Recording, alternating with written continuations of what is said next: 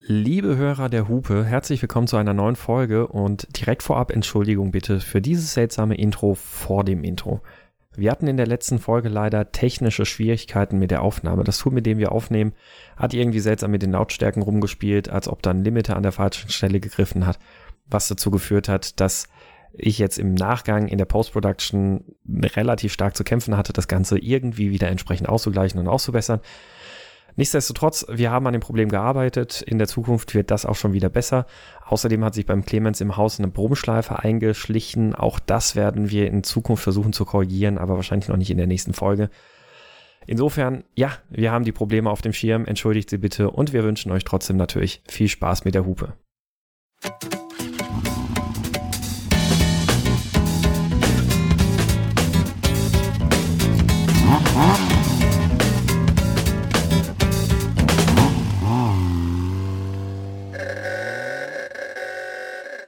Herzlich willkommen zu einer neuen Folge von Der Hupe.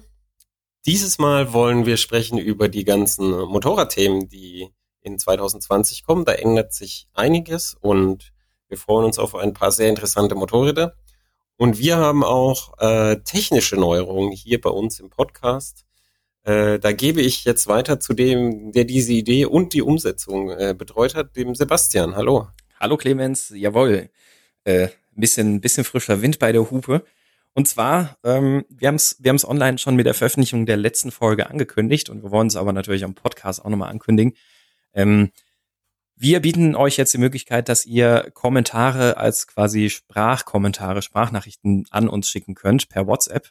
Die Idee dahinter ist, wann hört man Podcast meistens richtig, wenn man im Auto sitzt beispielsweise oder in den öffentlichen oder was auch immer und vor allem hat man beim Podcast halt immer das Problem, dass die Kommentiermöglichkeit vom Medium entkoppelt ist, nämlich irgendwo auf der Webseite weit weg, während man seinen Podcast im Podplayer hört irgendwie.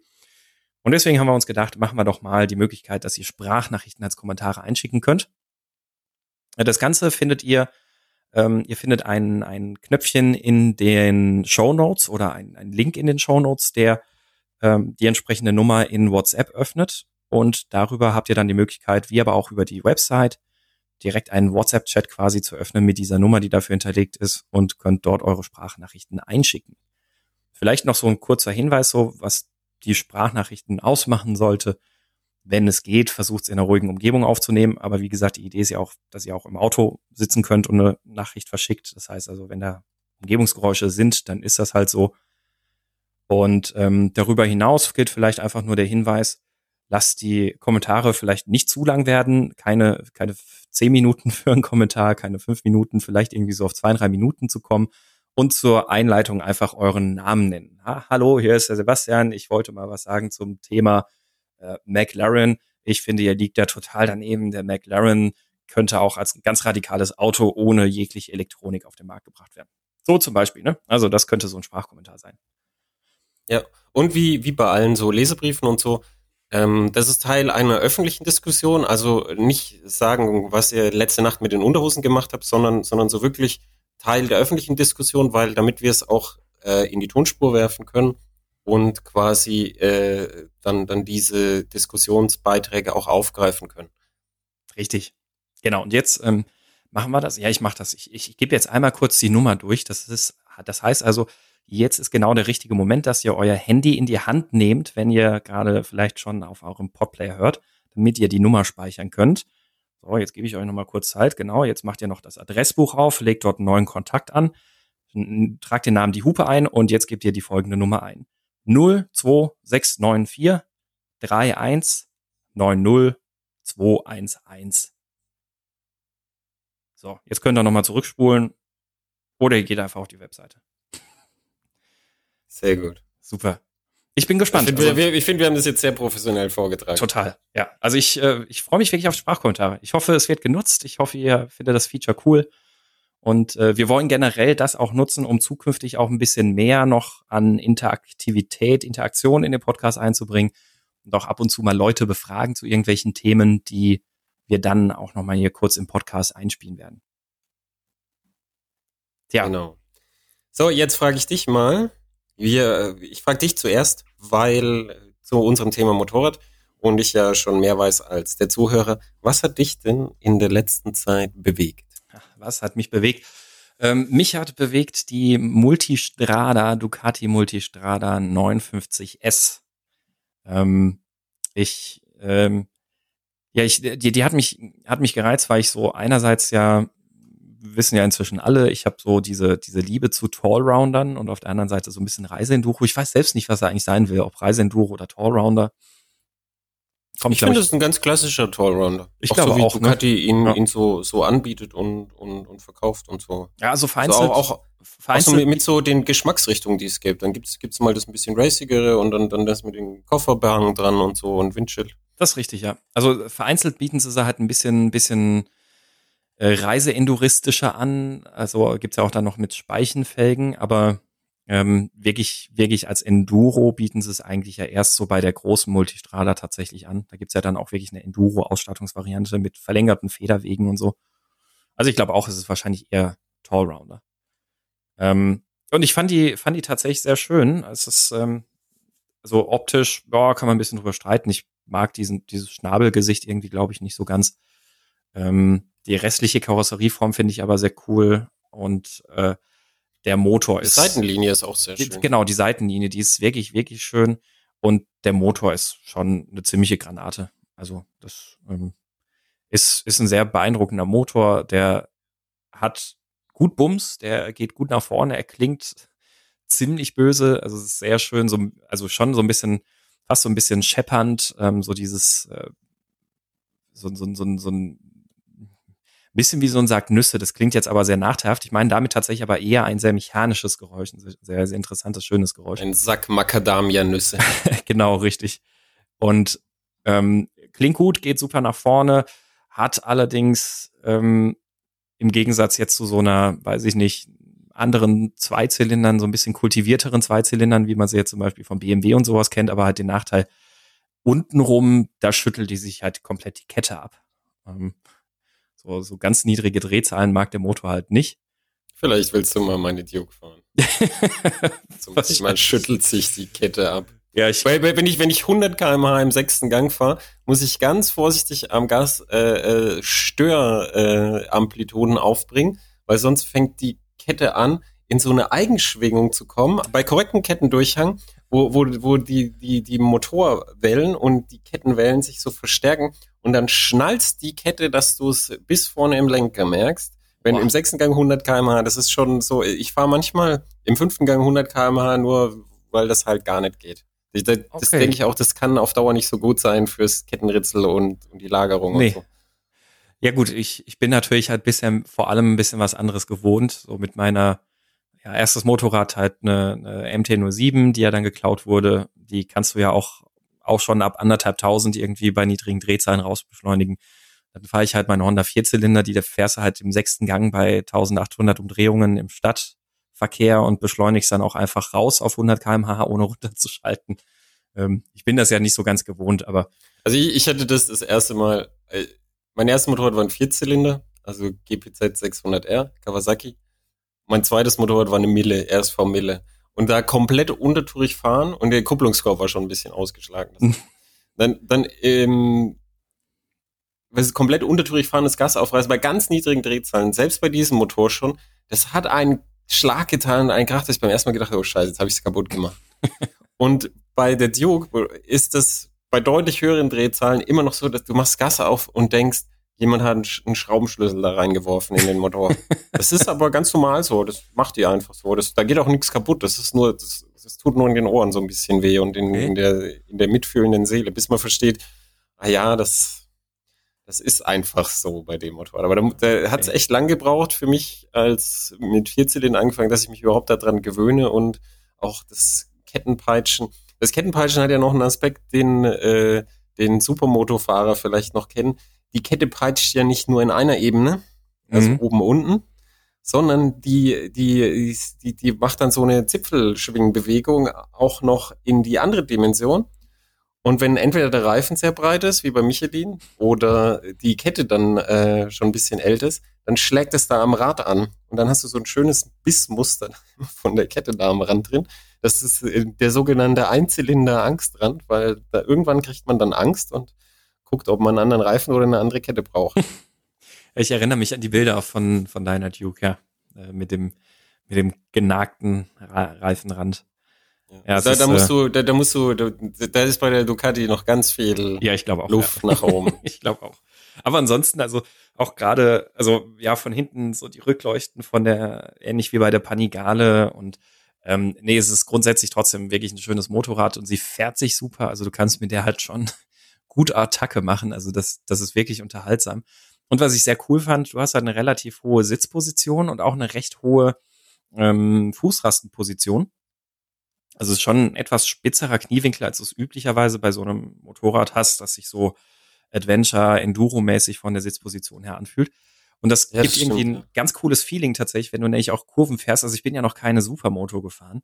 Ähm, aber es war das erste Mal so ein bisschen, wo ich dachte, ah, ich kann mir so ein bisschen schon vorstellen, in welche Richtung das dann geht, irgendwie mit so einer Supermoto, so diese hohe Sitzposition und äh, trotzdem aber auch ein relativ ein etwas engerer Kniewinkel und so kann ich mir echt gut vorstellen und das hat mich super angefixt, dass ich unbedingt halt auch mal die ähm, Hypermotar fahren möchte, die ja denselben Motor auch drin hat, ähm, aber dann halt eben ja vom vom Chassis und allem halt noch mal ein bisschen schärfer abgeschmeckt ist. Also oder mal eine Supermoto fahren, eine richtige. Oder eine richtige Supermoto, ja. Das äh, ja, ja wahrscheinlich schon, ja. Also fand ich fand ich auf jeden Fall sehr unterhaltsam und ähm, hat Spaß gemacht. Natürlich Elektronik noch und nöcher, ein bisschen umständlich zu bedienen in einigen Sachen. Also du musst dich da manchmal schon fies durch die Menüs wursteln, um irgendwas einzustellen.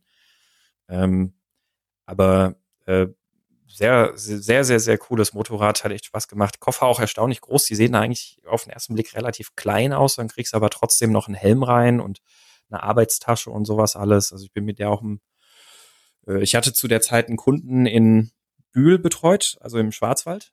Und äh, ich habe das dann tatsächlich zweimal gemacht, dass ich dann zum Kunden mit der Ducati dann hingefahren bin in der Zeit. Und dann habe ich mich halt abends auf ein Moped gesetzt und bin dann da durch den Schwarzwald geknallt. Ähm, und da hat die schon mächtig Spaß gemacht. Also wirklich sehr, sehr, sehr viel Spaß gemacht. Schönes Motorrad. Kostet aber auch eine Stange Geld. Also ähm, ja, das ist halt bei Ducati. 14, 15.000 musst du halt hinlegen für, ja. für die Basis. Das, das ist bei Ducati leider so. Ich, ich finde ich finde auch, also die, die, zum Glück auch die, das Niveau der Zuverlässigkeit hat sich, äh, hat sich auch erhöht. Also im Vergleich zu vor, vor über zehn Jahren, als ich angefangen habe, ähm, hat sich tatsächlich einiges getan. Die haben sich Leute aus der Automobilindustrie geholt für die Qualitätskontrolle und ähm, also wirklich so von Audi, die pingeligen und so und haben, haben da einige Verbesserungen gemacht. Also es ist jetzt äh, deutlich besser und es ist auch mit den, den, den ganzen Elektronik-Sachen, da ist Ducati auch gar nicht so schlecht mhm. der Umsetzung. Also da auch da haben sie sich gute Leute äh, eingekauft, unter anderem von Abria. Und ähm, das, äh, das, das merkt man. Also man merkt wirklich, dass sie da aufgestockt haben an in Sachen äh, gute Leute, die, die diese Sachen machen können. Und das tut den Motoren gut, weil jetzt sind sie nicht nur schön, sondern dann eben auch etwas zuverlässiger. Also das kann man schon kaufen. Mhm. Ja, also das, ähm, da, da habe ich ja keine Erfahrungen mit, aber ja, es schwingt natürlich auch bei, bei Ducati mal so ein bisschen so äh, das, ähm, das äh, Italienische mit irgendwie, wo man dann vermutet, na, aber fährt das denn? Aber ich glaube, irgendwie wirklich schlimmer als mit KTM kann es ja nicht sein. Ich enthalte mich des Kommentars und möchte dir die Hupe für diesen Angriff auf mein Motorrad, auf mein privates Motorrad. Ja. Ähm, das ist nicht Gentlemanlike. Das, das, Ey, äh, Ducati hat tatsächlich selber gesagt, äh, die, die große, die 12, wie heißt sie jetzt gerade? 1250 1290? Ist es 1290 oder 1250? Also irgendwas 12, 12 irgendwas, äh, Multistrada Enduro. Ähm, bei der, als, als die erste 1200 äh, Multistrada Enduro rausgekommen ist, haben sie auch gesagt, da kommen halt dann die, die Leute, die halt Enduros kaufen und die sagen, ja, kann ich damit nach Kasachstan und zurückfahren? Und dann sagt da, du kannst natürlich, ja klar kannst du das machen, aber die, die Leute vertrauen dem Motorrad halt nicht. Und dann kauft es halt auch nicht. Der mhm. Punkt ist, dass die meisten ja gar nicht nach Kasachstan und zurückfahren, aber die wollen halt, dass sie es könnten. Ja. So wie, wie, äh, wie ins Gelände fahren könnten, aber es nicht tun. So, aber man will halt es theoretisch können, können. Ja, das stimmt, ja. Und da, da hat Ja. Ducati echte Probleme, das zu argumentieren, weil, weil es ist ja auch noch, die haben es ja auch selber nicht irgendwie vorgemacht. Die haben, die haben noch keinen irgendwie auf Weltreise geschickt. Also vielleicht sollten sie das mal machen. Wir sollten Ja, mal vielleicht. irgendjemanden, irgendjemand von den typischen Weltreisenden so eine Ducati unter den Arsch schieben. Und dann äh, würde es auch nicht anders klappen als bei den großen BMW-Dingern, prognostiziere ich. Dann gibt's halt ein, zwei Ausfälle mehr, weil Ducati halt nicht so viel Erfahrung hat mit, äh, mit diesen extrem Fernreisen und BMW halt mehr. Aber so viel Unterschied, glaube ich, wird da nicht sein. Mhm. Vermutlich, ja. Ja, aber ansonsten, also es war, war insofern auch ganz cool, also dass die halt diesen, ähm, äh, also äh, was, was Bereifung, also äh, jetzt habe ich falsch, falsch eingestiegen in den Satz, aber was ich eigentlich sagen wollte, Reifen waren da auch noch ganz interessant. Also die hatte diese ähm, so, so Pirelli-Gummis drauf dann auch, ich weiß gerade gar nicht mehr, welche genau. Äh, ich hatte ja die Variante mit den Speichenfelgen und ich glaube, das waren diese, diese, ähm, na, wie heißen sie, Scorpion, Scorpion äh, Trail oder Rallye? Trail, genau, Scorpion Trail, glaube ich, sind das gewesen. Also die mit dem Profil. Mhm, richtig, die so ein bisschen Profil haben, also so ein bisschen, ähm, äh, ja, halt so der typische Reiseenduro-Reifen, irgendwie 90% Straße, 10% ähm, äh, Gelände. Ja, dann, dann wahrscheinlich der, der Scorpion äh, Trail. Genau, ja, das, ähm, genau, der hat nämlich auch so eine B-Compound-Mischung und so. Und ähm, das war auch ganz interessant. Ich bin den dann mal bei mir hinterm Haus auch noch, bin ich dann mit der da den Hang noch ein bisschen hoch und runter gefahren. Ähm, war matschig, da hat der Reifen natürlich auch schon wieder nicht viel gemacht. Ähm, und auf der Straße war der Reifen auch, also so den ersten Tag, wo es dann nur noch irgendwie fünf Grad hatte, wo ich da morgens mal losgefahren bin. Ähm, da gab es so einen kurzen Moment, als das Vorderrad dann mal gezuckt hat, als ich so angelenkt habe, wie ich es irgendwie gewohnt war einzulenken. Ähm, weiß ich nicht, ob ich, ob ich den Reifen dann jetzt so, so unfassbar gut fand im Vergleich zu so einem Road 5 oder so. Den gibt's ja dann auch nochmal in so einer, so einer Trail-Variante für Enduros, Reiseenduros. Aber ja, ähm, ziemlich cool. Und noch ganz, vielleicht noch so ein kleiner Fa- Side-Fact äh, für, für mich so als, ich lerne diese ganzen verschiedenen Motorräder ja erst kennen. Ich fand es erstaunlich, wie schlecht der Kaltstart von der, äh, von der Ducati ist. Ähm, Was heißt hier schlecht? also die ist schon, die ist schon kräftig am Rödeln mit dem Anlasser, dass die wirklich anspringt. Also so, so wirklich so. Dann, also es, äh, ähm, Jetzt wir, wir, wir, wir, wir äh, als Erlebnis, Ja. dass, dass, äh, dass, dass wir einmal machen müssen, oben auf dem Pass, weißt du, übernachtet oben, mhm, bei minus zwei Grad Mhm. in der Früh, mhm. eine KTM 1290 Super Duke anschmeißen. Da denkst du auch gleich fliegt der Anlasser in tausend zerbrochenen Schrauben daraus. Okay, ja. Also riesige Hubräume, Riesenverdichtung, Mhm. zähes Öl Mhm. und dann äh, kalte Dings und dann macht's auch so und dann geht's irgendwann los.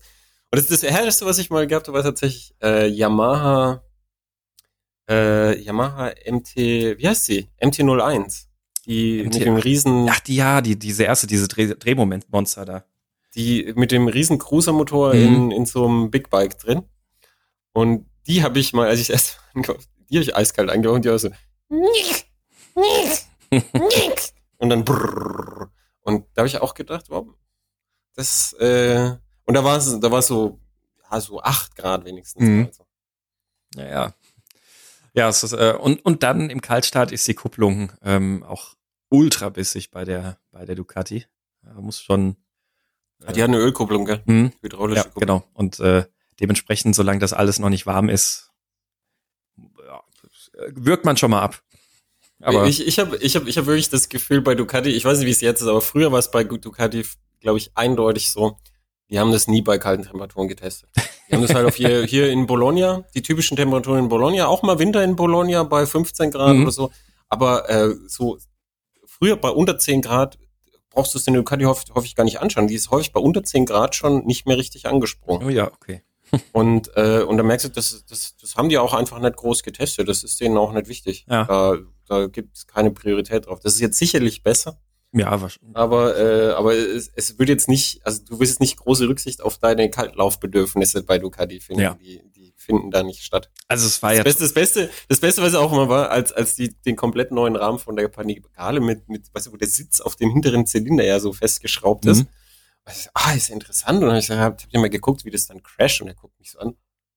Wirklich jetzt mehrere Sekunden lang Stille. Ey, ähm, we, we don't do Crash-Tests. weißt du, so, du Depp. ja, auch geil, ja. Sowas Schönes macht man doch nicht kaputt. Ja. Aber ja, es, ist, es gibt, es gibt, eine, es gibt auch eine Anekdote, die, das ist wirklich eine Anekdote aus der alten Ducati-Zeit, als äh, zu Ducati ein Langstrecken-Rennfahrer reingekommen und hat gesagt, er möchte Endurance fahren und er ist Endurance-Fahrer, er hat ein Team und er möchte mit Ducati zusammen und Endurance fahren und er wurde schallend ausgelacht. Eine alte Anekdote, die mein Kollege, der Mike Schwarz, gerne erzählt. Auch schön. Hm, Endurance, ja. Ja. Also ist wirklich so, nicht weil sie es nicht, nicht könnten, sondern überhaupt kein Interesse. Wir machen Sprint Racing und diese Endurance-Scheiße, den kannst du in die Haare spielen. Mhm. Soll, fahr Japaner, komm. Hm, geil. Ja. Aber ja, es ist, äh, ich, ich habe sie trotzdem, ich habe viel Spaß mit dem Ding gehabt. Also es äh, fährt schön, macht viel Spaß, auf jeden Fall. Ähm, cooles Moped. Und wie gesagt, hat mich angefixt, dass ich unbedingt die Hypermotor und dann auch mal noch eine richtige Supermotor auf jeden Fall fahren möchte. Ja, ja ähm, was hat dich denn bewegt, Clemens? Also mich hat was viel langweiligeres bewegt. Ich teste gerade äh, zu unserem Thema, das wir ja auch noch mal machen wollten, Firmenwagen. Ja. Äh, teste ich gerade einen Audi Q5e 55. Mhm. Da ist der, äh, da ist der, der Vierzylinder drin mit, ähm, wie viel PS hat er? 187 kW oder so. Mhm. Und dann noch so um die 105 kW äh, E-Maschine und das ist wie, wie alle diese Plug-in-Hybriden, das ist rein für diese Firmenwagenregelung, das ist lustig. Da ist so ein Adapterstecker für Schoko dabei gewesen. Und ich mhm. kann den nur in meiner Garage laden. Also ich, wo ich jetzt wohne, gibt es keine Ladestation. Das, mhm. wenn, wenn du sagst nach Ladestation, da, da, lachen sich die Leute aus. Die nächste Ladestation von mir aus ist mitten in Bad Mergentheim. ähm, ja, und jetzt, jetzt stelle ich gerade fest, keiner weiß, was das bedeutet. Es, es ist egal, es ist in, im nächsten Städtchen ist auf dem Marktplatz eine Ladestation und da kannst du nicht dein Plugin aufladen, weil der so langsam lädt, da müsstest du ewig Kaffee trinken. Ähm, sondern du lädst ihn zu Hause. Und da ist äh, am Ladeziegel ist so ein Audi proprietäres Steckersystem. Und da war angesteckt ein Starkstromstecker. Weißt du, die, die mit Bajonettverschluss. Ja. Und, äh, und dann beigelegt war ein anderer Stecker für Schuko. Und da ist dann, da, ist dann so, so mit den, mit den Pins, dass das System weiß, ah ja, das ist jetzt der andere Stecker und so weiter und schaltet dann automatisch auf andere Ladeleistungen. Alles gut. Und dann habe ich echt gedacht, bin ich jetzt zu blöd oder dieser Stecker passt nicht. Dieser Schokostecker, der passt nicht. Und dann habe ich drauf geguckt, es stand aber das Kennzeichen von einem Auto drauf. Und, äh, und dann habe ich mich erst nicht getraut und dann habe ich erst in der Reaktion angerufen und dann habe ich meinen Kollegen, der sich gut auskennt, den Christoph Schwarz angerufen und alle wussten es nicht. Und dann habe ich mich eigentlich getraut, bei Audi anzurufen und äh, die hat gesagt, ja, schau doch ins, ins, ins Handbuch. Und dann habe ich noch ein bei Audi angerufen ich bin jetzt echt sicher, dieser Stecker passt da nicht rein und habe Bilder geschickt. Der, und dann habe ich gesagt, der kann da auch nicht reinpassen, rein mechanisch nicht. Ich müsste den umbauen. Und dann ähm, haben, haben so nach ungefähr so, weiß ich nicht, acht bis zehn Stunden oder so kam, kam dann Antwort, ja, ist, ist der falsche Stecker, komm im Kurier ins der richtige. Dieses Auto hat 6.500 Kilometer jetzt drauf. Und es hat vorher offensichtlich noch nie jemand ähm, diesen Stecker gebraucht. Oh je. also das heißt, die, die, das wurde sehr zielgruppennah getestet, ja. nämlich drauf geschissen, der scheiß Strom lohnt sich eh nicht. So, das ist schön, ah, da ist, so, da ist so ein schöner Sack und da ist das ganze Zeug drin. Ja, ja, schöner Sack, ja. Vielleicht mal raus, dass ich mehr Sachen reintun kann. Und äh, dann dieses Plugin wird nicht benutzt. Und ich habe es ich hab's jetzt benutzt, ich habe es vollgeladen äh, ich bin bei 15 Grad, bei uns ist gerade sehr warm, ich bin bei 15 Grad im Winter so 20 Kilometer gefahren und dann steht drauf, du kommst noch 6 Kilometer, also ungefähr 25 Kilometer, selbst bei 15 Grad. Wenn es kälter wird, wahrscheinlich unter 20 Kilometer. Das kannst du komplett in die Haare schmieren, das Ding. Äh, das ist wirklich nur für diese Steuererleichterung und, und das fährt super schön, das Auto, also jetzt auch wieder für SUV und es verbraucht halt dann entsprechend Sprit. Und das wer sich für dieses Auto interessiert, es ist ein typischer Audi aus dieser Generation, der sollte einfach es machen wie alle. Der sollte halt die steuerlichen Vorteile, die da gegeben sind, nimmst du halt und dann nimmst du das Ladezeug und schmeißt es in der Garage und lässt es da liegen, bis die Leasingzeit rum ist. Das lohnt sich, glaube ich, nicht. Mhm. Die einzige Ausnahme ist, glaube ich, wenn du, ähm, wenn du so, so Situationen hast, wo du beim Arbeitgeber laden kannst und ganz wichtig, der Arbeitgeber halt nicht, nicht äh, äh, deutlich weiter weg ist als 20 Kilometer, dann fährst halt zur Arbeit und lädst immer da. Und, und Okay. dann kannst du mit Ja. dem Strom vom Arbeitgeber fahren. Also wenn du es geschenkt kriegst, so. Aber es ist also, also ja, das ist natürlich, wie, wie du sagst, es ist zielgruppengerecht getestet, weil ich habe auch schon ein paar Mal die Feststellung gemacht, die Leute holen sich dann halt ihren Plug-in-Hybrid, steuerliche Vorteile und sonst was alles. Und das Ding ist die gesamte Leasinglaufzeit nicht einmal in der Steckdose. Also vielleicht noch beim ersten Mal, wenn der Händler den auflädt für die Auslieferung. Ähm, Ja.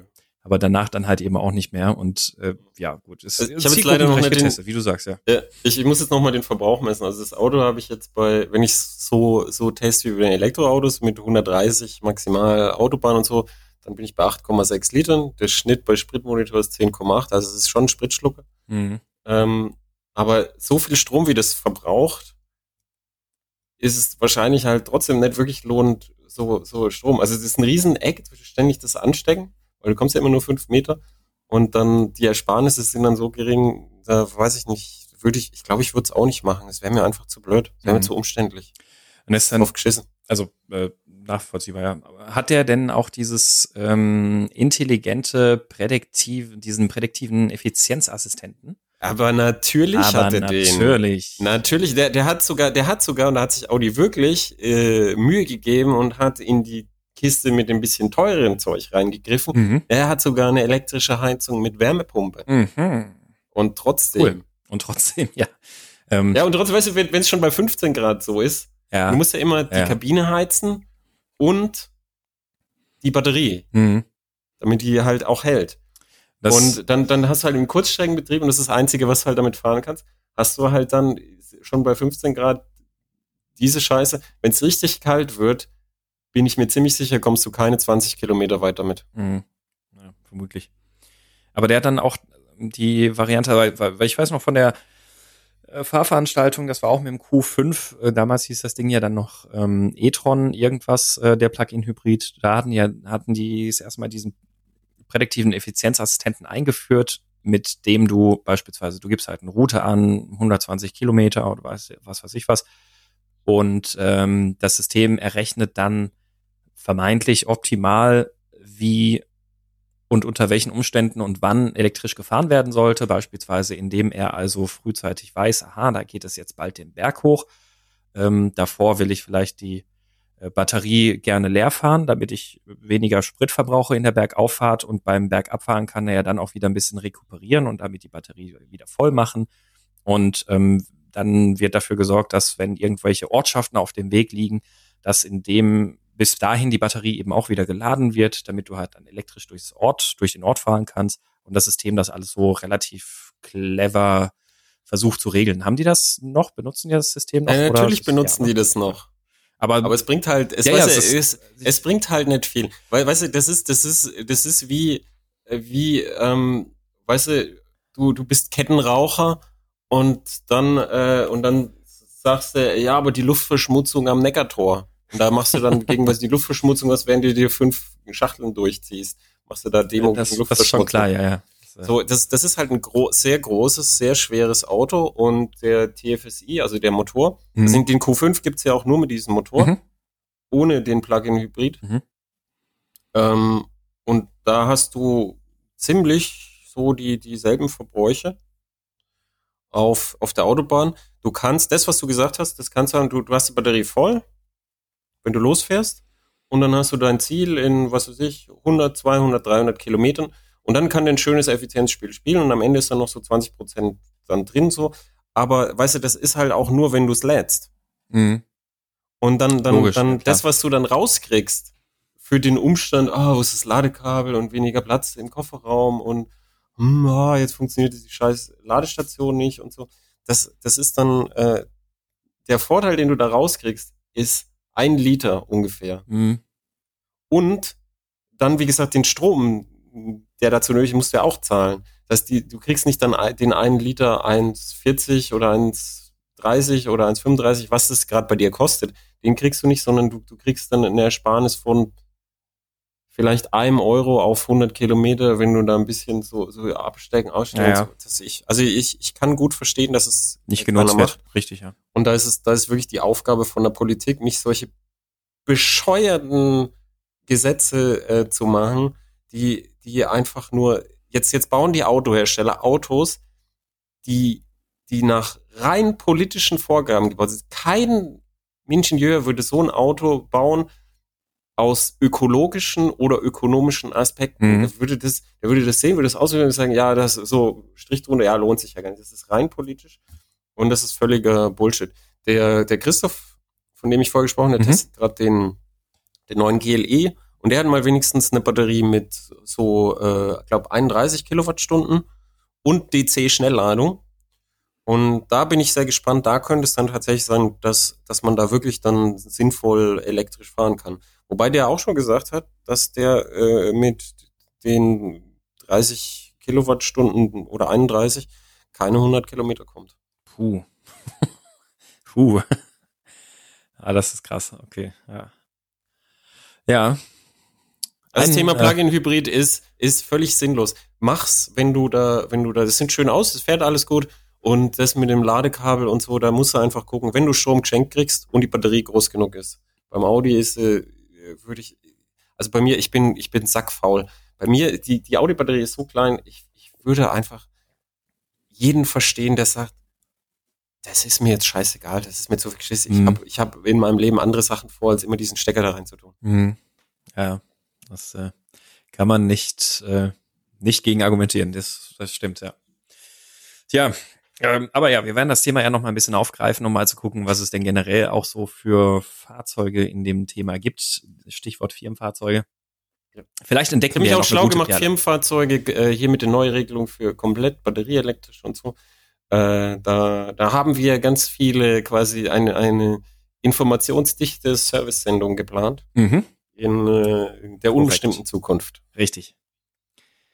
Gut, und äh, Service machen wir heute auch ein bisschen. Wir sprechen nämlich mal drüber, was dieses Jahr denn alles so Neues passiert im Umfeld Motorrad. Also gar nicht mal so sehr auch die Modelle, wir haben ja in der letzten Folge schon ein paar angesprochen, auf die wir uns freuen, sondern auch ein bisschen Rahmenbedingungen und Regelungen, die sich drumherum getan haben, äh, plus natürlich auch so ein bisschen unsere Bucketlist für 2020, was, was wir so dieses Jahr unbedingt mal bewegen möchten. Ähm, wo sollen wir denn einsteigen? Ähm, vielleicht bei den 125ern? Ja, das ist, da ist ja auch Einstieg ein gutes Stichwort. Das stimmt, das stimmt. Das ist Einstieg ein sehr gutes Stichwort. Äh, warte, ich mach, ich mach mal ähm, ein Dokument auf, damit ich nichts Falsches erzähle. Mhm. Ich habe da mal etwas Du hast vorbereitet. da mal was vorbereitet. ja, ja. Sehr löblich. Es ist So, also es gibt eine Führerschein-Neuregelung für äh, Leichtkrafträder.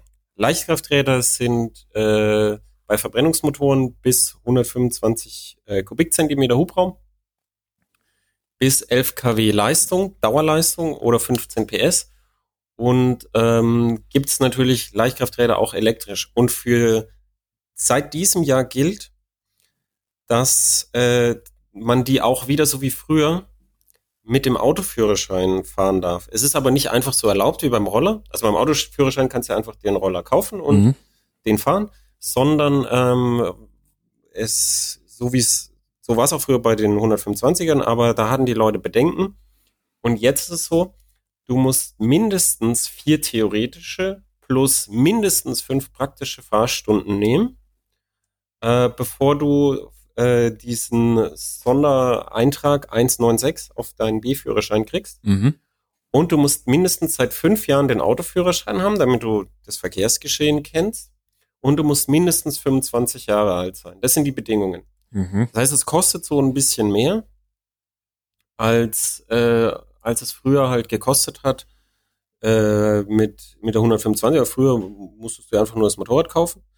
Aber es ist, es ist mal zumindest, äh, finde ich, ein gutes Angebot, dass du, dass du halt deiner Stadt bist. Jetzt, jetzt haben wir, also ich habe, ich habe einen Kollegen, der, der bei, bei Heise viel über Motorrad schreibt und der, der hat genau in diese Kerbe geschlagen, oh nein, und dann, dann sind Leute, die fahren 125er, äh, wie gefährlich das wird und so. Da gab es einen riesen Aufschrei ja. und die, die, ja. der Zentralrat der Fliesentischbesitzer hat äh, Drohbriefe geschrieben und es war, es war eine lächerliche Farce sondergleichen. es, es tut mir leid, Ingo, falls du dieses hörst. Ich bin komplett einfach nicht deiner Meinung, das habe ich dir schon gesagt. ähm, das, das, die, diese, diese Bedenken sind einfach so, ah, das sind dann so alte äh, Tatterkreise, die sich dann so auf auf so jugendliche Motorräder setzen und dann äh, und dann dann legen die sich hin und ich habe auch schon mal gesehen, da war so ein alter Typ und der hat da versucht und der konnte gar nichts, was so anekdotische Argumentationen. Mhm. Äh, also es ist einfach wirklich äh, grauenvoll. Also die, das nur nur damit wir uns richtig verstehen, das sind nicht irgendwie äh, so, so renitente Greise, die, die gar nichts mehr können, die es wollen. Das sind ganz normale Leute, die wollen dann vielleicht einen 125er Roller haben, damit sie im Stadtverkehr schön durchschwimmen können und dann halt auch mal irgendwo parken können und nicht ewig suchen müssen. Mhm. Das sind, das sind dann Leute, die, die dann vom 125er Roller aus oder auch statt 125er Roller sich so eine 125er kaufen und dann ähm, da nicht nur in der Stadt rumfahren, sondern ja, und dann fahre ich auch mal raus in meinen Schrebergarten und so. Und vor allem, es gibt es in anderen Ländern schon. Zum Beispiel Österreich hat diese Regelung schon seit 1997. Mhm. Und die relative Anzahl der Unfälle ist nicht gestiegen, sondern gesunken. Und zwar deshalb, weil, weil äh, wann passiert äh, der Unfall am ehesten im Leben eines Menschen? Wenn man jung ist und denkt, man ist unbesiegbar und unzerstörbar. Und da, da ist halt so, dass man dann beschwingt von, äh, von Jugend und äh, voll im Safte, dass man da halt öfter übertreibt, als wenn man schon ein bisschen was vom Leben gesehen hat und sagt, ah, ja, vielleicht mache ich das Gas irgendwie drei Sekunden früher zu. So. Das ist richtig, ja. Das, das, äh, also diese Bedenken alle, Entschuldigung, dass ich mich so aufreg, aber die sind halt einfach Humbug. Es wird natürlich mehr absolute Unfallzahlen geben, wenn mehr Leute in diesem Segment sind. Ja klar. Aber absolut, die relativen ja, aber Unfallzahlen äh, glaube ich, wird es eher gut tun. Und wenn dann mehr 125er im Markt sind, jetzt für die jungen Leute auch, die ja wenig Geld haben, dann, da könnt ihr auch einfach euch überlegen, ob ihr das nicht gut findet, wenn mehr 125er im Markt sind, die sich Leute später im Leben kaufen, wenn sie Geld haben für ein Neufahrzeug, die dann günstig und in gutem Zustand auf dem Gebrauchtmarkt sind, als eure erste Maschine. Mhm. Also das, das, das ist ein Aspekt, den ich auch nicht äh, vernachlässigen wir auch zur Fahrsicherheit. Also man, man sagt ja immer, ja, die, die, die, die Jungen, so wie ich es gesagt habe, die, die sind natürlich risikofreudiger einerseits. Andererseits ist aber ein, ein kleiner Teil an den Mehrunfällen auch so, dass die sich halt nicht dieselbe gute Ausrüstung leisten können. Richtig, weil die früher in ihrem Leben da reinkommen, wo sie weniger Kapital haben. Und da ist dann ja auch besser für sie, wenn es mehr Ausfall am Gebrauchtmarkt gibt und mehr gutes Zeug und sie dann nicht die schimmlige Maschine vom Händler nehmen müssen, weil es die einzige ist, die überhaupt da ist in der Gegend und die im Preisbereich ist. Mhm. dass da halt so ein bisschen dann, dann Auswahl gibt. Vielleicht sogar vom eigenen Vater, dass der eigene Vater sagt, ich habe mir die gekauft mit der Sonderkennung äh, und bis du dir was leisten kannst, fahren wir die beide. Die hat ein ABS, die hat Einspritzung, die verbraucht wenig. Fahr du in die Schule. Ich will nur am Wochenende in den Garten fahren und zum Grillen. Du kriegst die unter der Woche zum in die Schule fahren. Wir teilen die uns und so. Das sind lauter positive Sachen und äh, die ganzen Kritiken daran finde ich tatsächlich ähm, völlig übertrieben. Also es ist ja sogar so, dass, dass du, dass du so eine Zusatzausbildung machen musst. Es gibt nur keine Prüfung. Mhm, richtig. Ähm, ich, also ich sehe das ähnlich. Also ich finde auch, es ist besser, wenn da mehr Leute zugebracht werden. Ich glaube auch, das Risiko ist, naja, also das, ich, ich glaube, es ist auch äh, vernachlässigbar. Ich glaube nicht, dass sich da irgendwas nennenswert dadurch verändern wird. Was ich eher so ein bisschen befürchte dabei ist, dass es, dass die ganze Nummer vielleicht eher eine, eine Luftnummer wird, so ein bisschen Rohrkrepierer. Ähm, weil das, was du ja vorhin auch angesprochen hast, ich glaube, äh, fünf Stunden äh, Theorie, sieben Stunden Praxis oder wie rum war's? Vier ähm, Stunden Theorie, fünf Stunden Praxis. Vier Theorie, vier Stunden Praxis. Wenn man das jetzt mal ja, mit Verwaltungsgebühren, also ich glaube, ich hatte bei mir so 60 Euro oder irgendwas für eine Fahrstunde bezahlt. Ähm, wenn man dann noch die, die Verwaltungsgebühren und sowas zurechnet, dann muss ja schon irgendwie so 400, 500 Euro muss wahrscheinlich halt schon hinlegen.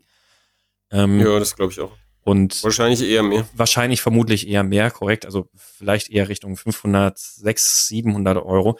Und das Ja, ist da- dann da vielleicht ja schon ein halt bisschen so der Bereich, wo ich mir denke, mh, ist die Schwelle dann nicht vielleicht schon wieder, also diese, diese spontane Einstiegshürde vielleicht nicht schon wieder zu hoch und also, dass Ich hätte die Schwelle auch ach, gern niedriger investiere das Geld Ja. und dann nicht zu sagen, na, dann kann ich jetzt auch gleich den richtigen Motorradführerschein machen. Also sprich, ich, Ich hätte die mir Schwelle auch niedriger gehabt. Aber es gibt ja viele von diesen Motorradherstellern, die dann, die dann einfach ähm, auch dann eigene Angebote machen. Das stimmt ja. Da- Da es dass sie keine sagen, Prüfung gibt, die, die notwendig ist, geht das Genau, natürlich dass, dass sie sagen, das, das muss halt der Händler entscheiden, aber we- wenn da jetzt, was ist so ein gut situierter äh, Mitte 40 oder Mitte 50, Mann kommt rein und sagt, dieser Scheißverkehr in Köln, in Stuttgart, in München, in Hamburg, ich habe jetzt genug davon, gib mir ein Motorrad und gib mir den Führerschein mit. Mhm. Sagt der Händler, ja super, so einen Kunden will ich, der soll auch zu mir in die Werkstatt kommen, der soll auch seine Bekleidung bei mir kaufen.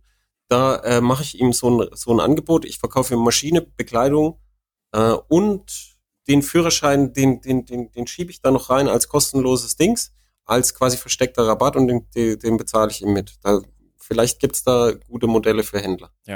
Das, das ist natürlich möglich. Also ansonsten, ich habe halt, wie gesagt, ein bisschen die Fürchtung, dass es aufgrund des preislichen Rahmens dann wiederum eh nur die Leute ansprechen wird, die ohnehin Motorrad fahren möchten, die dann auch einfach einen richtigen Führerschein gleich machen. Ja, ich hätte es auch gern noch, noch niedrigschwelliger gehabt. Aber jetzt, jetzt sage ich dir was, Mhm. wo ich vermute, dass ein Teil dieser äh, höheren Schwelligkeit herkommt, nämlich ähm, diese 11 kW, die erlaubt sind. Ne? Mhm. Das ist ja Dauerleistung. Dauerleistung ist definiert, du musst 30, der Antrieb muss 30 Minuten lang diese 11 kW abgeben. Jetzt kannst du ja ein elektrisches Motorrad bauen, das 30 Minuten lang diese Leistung abgeben kann, Mhm. aber in der Boostleistung wesentlich mehr leistet. Und alle elektrischen Leichtkrafträder leisten wesentlich mehr als 11 kW in der Boostleistung. Und du, wie, jetzt, jetzt du kannst einfach dich selber mal beobachten, wie lange hältst du das Gas am Anschlag fest, immer, selbst auf der Zielgeraden, in der, so meistens so maximal so 10 Sekunden auf der Zielgeraden, vielleicht mal so 20. Mhm. Maximal. Mhm. Selbst auf der Autobahn ist die Höchstgeschwindigkeit nicht definiert. Bei ganz wenigen, selbst bei Verbrennern nicht, ist die Höchstgeschwindigkeit ganz selten definiert durch die Höchstleistung, Mhm. sondern äh, durch Übersetzungsverhältnisse und Drehzahlverhältnisse über, äh, über die über das Gangdiagramm hinweg. Ja. Also Ja. es ist es ist so, es ist eigentlich nur noch, ich kenne es eigentlich nur noch von von von Kawasaki, wo das noch häufiger so ist, dass wirklich die im letzten Gang äh, je nach Windverhältnissen und so, dass das dass bei typischen Wetter, wo du das getestet hast, im letzten Gang bei der Höchstgeschwindigkeit ungefähr bei der Höchstleistung ist, das kenne ich eigentlich hauptsächlich nur noch bei Kawasaki. Die anderen richten es nach anderen aus. Und ich weiß auch nicht, ob es bei Kawasaki noch so ist. Das war zu der Zeit, als ich das noch gemessen habe Mhm. beruflich. Und das ist halt echt selten geworden. Das heißt, diese, die Leistung, die Maximalleistung ist die, die du jederzeit zur Verfügung hast. Wirklich jederzeit. Mhm. Und jetzt halte ich fest, also 15 PS sind beim Verbrenner erlaubt. Eine Zero S, Zero S 11 kW Edition Mhm. hat 59 PS.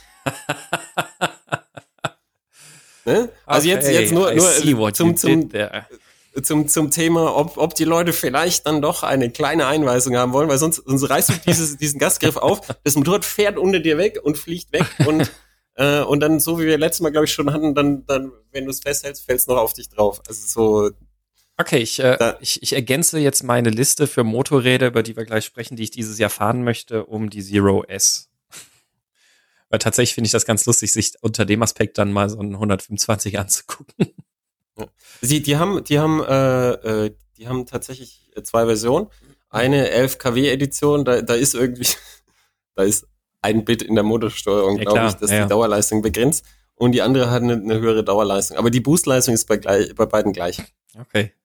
Ja, das Also es ist, äh, ist spannend. Das ja, ist, äh, das, äh, das, das, also das ist jetzt, jetzt die, Aspekt. die, die jungen Menschen, die gerade zugehört haben und voll heiß sind, gerade dieses Teil kostet 12.500 Euro. Ne? Also äh, da musste lang an Papi äh, röteln, bis da 12.000 Euro rausgefallen sind.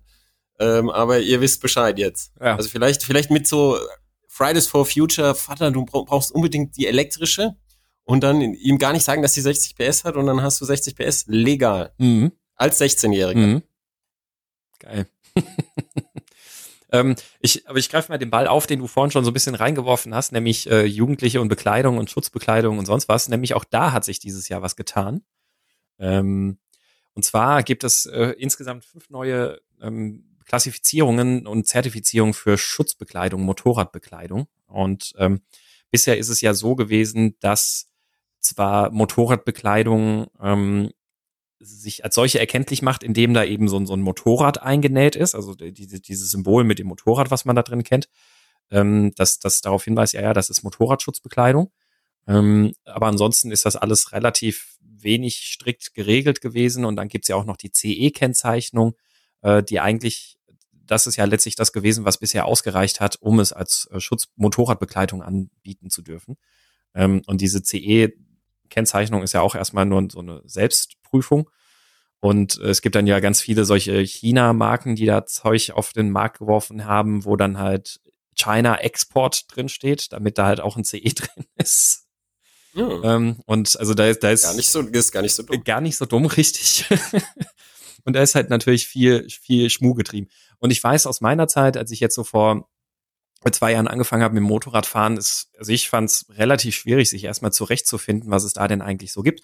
Weil du gehst halt los, du willst ja Motorradbekleidung kaufen, du siehst ja ganz viele Sachen, die da irgendwie am Regal, im Regal hängen und denkst dir, hm, sieht gut aus, ja, das, das nehme ich mit, dann probierst du es an, aha, ja, sitzt, kaufst es, sitzt zu Hause und ähm, dann, dann hast du vielleicht mal irgendeinen Kumpel oder einen Freund oder sonst irgendwas, der dir dann mal sagt, ja, aber das ist ähm, so geschützt bist du damit ja nicht. Ja, wie, warum bist du damit nicht geschützt? Naja, da ist ja überhaupt nichts mit Abriebfestigkeit, Protektoren, nur Level 1 und was weiß ich, was nicht alles. Also es ähm, ist schwierig, sich da ohne weiteres, finde ich, zurechtzufinden, wenn man niemanden hat, der einem da an die Hand nimmt und sagt, hey, hier, darauf musst du achten und das gibt es und das gibt es und überhaupt. Und diese neue Regelung unterteilt das jetzt eben in fünf, Stu fünf Schutzstandards von mhm. äh, C über B zu A bis dreimal A. Ähm, dreimal A ist das Beste. Genau, dreimal A ist das Beste. C steht dabei für reinen Aufprallschutz. Also das sind so dann diese, diese Protektorenwesten, die du dir so auch im Motocross-Bereich und sowas kaufen kannst. Äh, die manche ja dann auch irgendwie einfach unter, unter eine, äh, weiß ich nicht, unter eine Textiljacke, eine sommerliche Textiljacke ziehen oder so. Das ist erstmal reiner Aufprallschutz. Ähm, dann gibt es Kategorie B, das ist reiner Abriebschutz. Das wären also, ähm, da gibt es ja auch manchmal beim, beim Louis und Polo dann irgendwelche äh, Sommertextiljacken, die dann schon so Materialverstärkungen haben.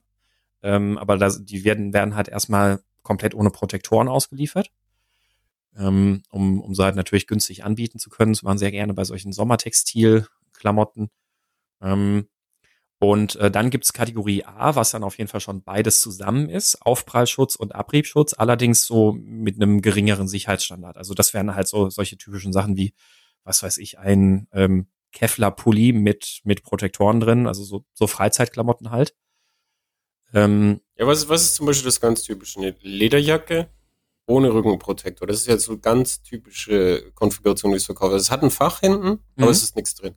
Das ist jetzt, das ist jetzt tatsächlich noch eine gute Frage. Das habe ich jetzt auch noch nicht rausfinden können auf Anhieb, ob, ähm, ob es reicht, dass generell Protektoren drin sind, dass es schon in die Kategorie A gerutscht oder in die Kategorie A rückt, wo ja beides vorhanden ist.